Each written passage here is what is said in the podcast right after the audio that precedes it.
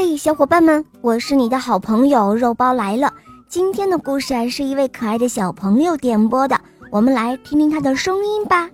肉包姐姐你好，我叫王玉莹，我今年六岁半了，我来自山东曲阜。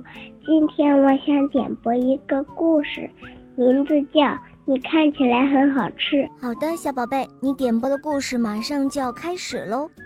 你看起来好像很好吃。第一集。以前，以前，呃，很久以前，有一场暴风雨过后，慈母龙妈妈在树林里发现了一个小小的蛋。哦，真可怜！要是让可怕的霸王龙看到，肯定会被吃掉的。心地善良的慈母龙妈妈把蛋带回了家，她温柔地抚摸着捡来的蛋，就像对待自己的宝宝一样。哦，早早的，健康的，快点儿出生吧！慈母龙妈妈每天这样说着，把两个蛋小心地拥在怀里。过了几天。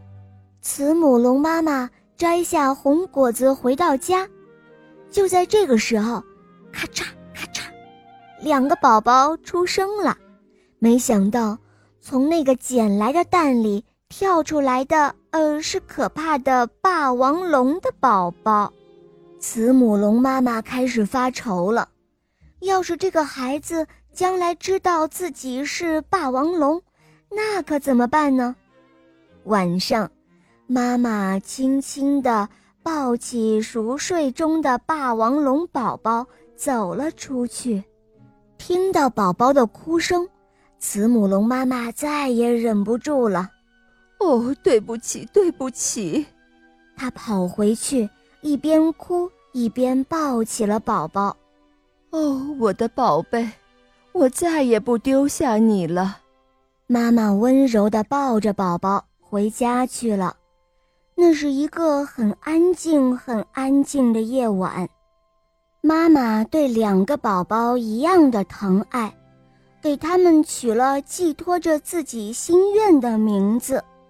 她对慈母龙宝宝说：“哦，你笑眯眯的，很开朗，就叫光太吧。”她对霸王龙宝宝说：“哦。”你强壮又有力气，我希望你心地善良，就叫梁太吧。